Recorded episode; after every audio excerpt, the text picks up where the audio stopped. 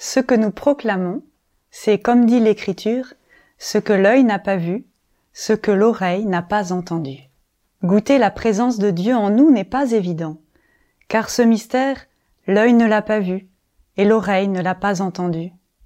Le Christ en nous est plus imperceptible à nos sens que le petit enfant dans le ventre de sa mère.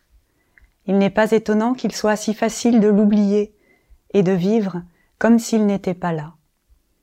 Même la grande Thérèse d'Avila a mis des années avant de le mesurer pleinement. Si j'avais compris, disait-elle, que dans ce petit palais de mon âme habitait un si grand roi, il me semble que je ne l'aurais pas laissé seul si souvent, mais que de temps en temps je serais resté en sa compagnie.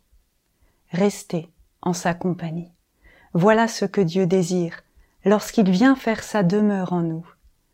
Après l'Annonciation, les pensées et le cœur de la Vierge Marie se sont naturellement et continuellement tournés vers Jésus.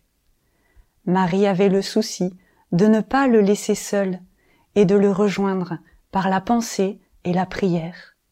Ce désir de demeurer auprès de lui ne l'a jamais quitté.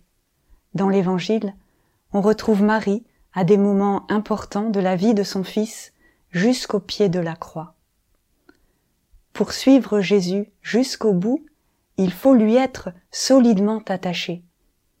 Ces liens, nous pouvons les tisser par la prière, ce cœur à cœur, où en apparence rien ne se passe, mais où, en réalité, l'amour qui nous unit ne cesse de grandir. Notre croissance spirituelle est comme une gestation. Des choses merveilleuses se passent à l'intérieur, mais tout est caché. Et seuls ceux qui entrent en eux-mêmes peuvent les deviner.